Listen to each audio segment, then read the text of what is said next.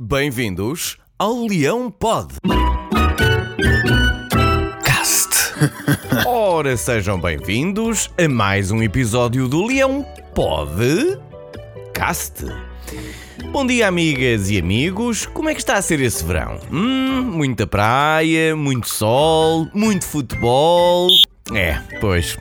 O meu também não. E agora com esta saída do euro e com a entrada da variante Delta, estou a ver que este ano o estágio de verão vai ser em casa.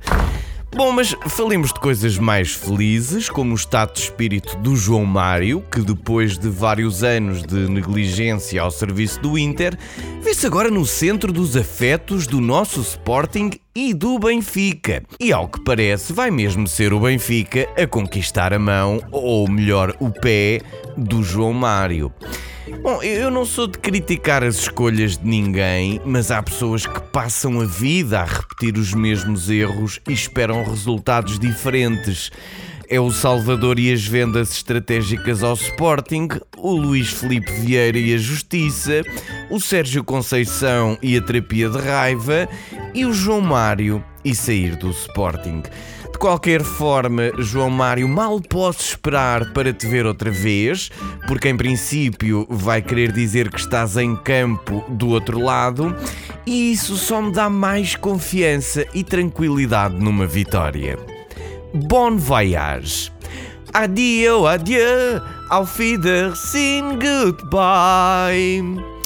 Já o Gonçalo Esteves sabe bem o que deseja ao seu coração, trocou esta semana a oportunidade de assinar contrato profissional com o Porto para assinar pelo Sporting. Digam lá se isto não é amor real. Hum? Podes ainda estar no começo, miúdo, mas entraste com o pé direito. A até vou chamar a essa manobra o maçã podre invertido. Hã? Bom, outra coisa que já me começa a cheirar a esturro é toda a operação Mega Verão Ronaldo. Sim, o, o, nome foi mesmo escolhido por mim.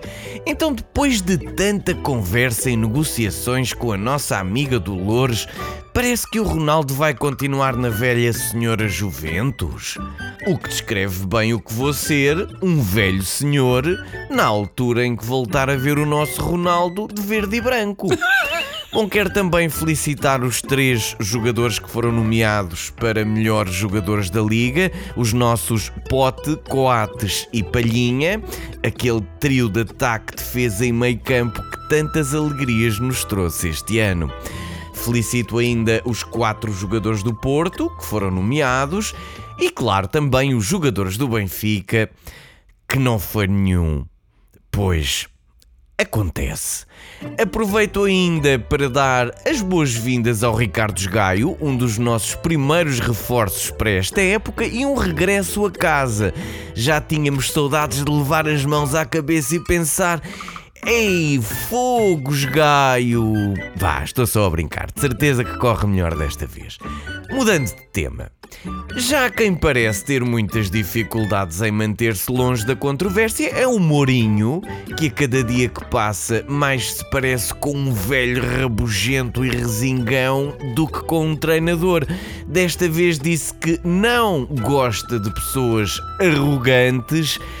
Epá, Mo, José, amigo, eu, eu, eu, sei que és um homem com piada, mas não achas os telhados de vidro assim, vá, só um bocadinho frágeis? Não. Ah, ok. E, então o arrogante sou eu. Bom, ao menos o futebol está quase de volta. Para a semana já há torneio no Algarve, contra Guente e Boa Vista, e com o Benfica lá pelo meio, mas sem nos cruzarmos. Não vá o João Mário enganar-se na camisola. e só por este pequeno torneio não oficial do Guadiana já me volta a parecer mais verão. Há coisas que não mudam e ver o Benfica a perder na pré-época para clubes francófonos é uma delas.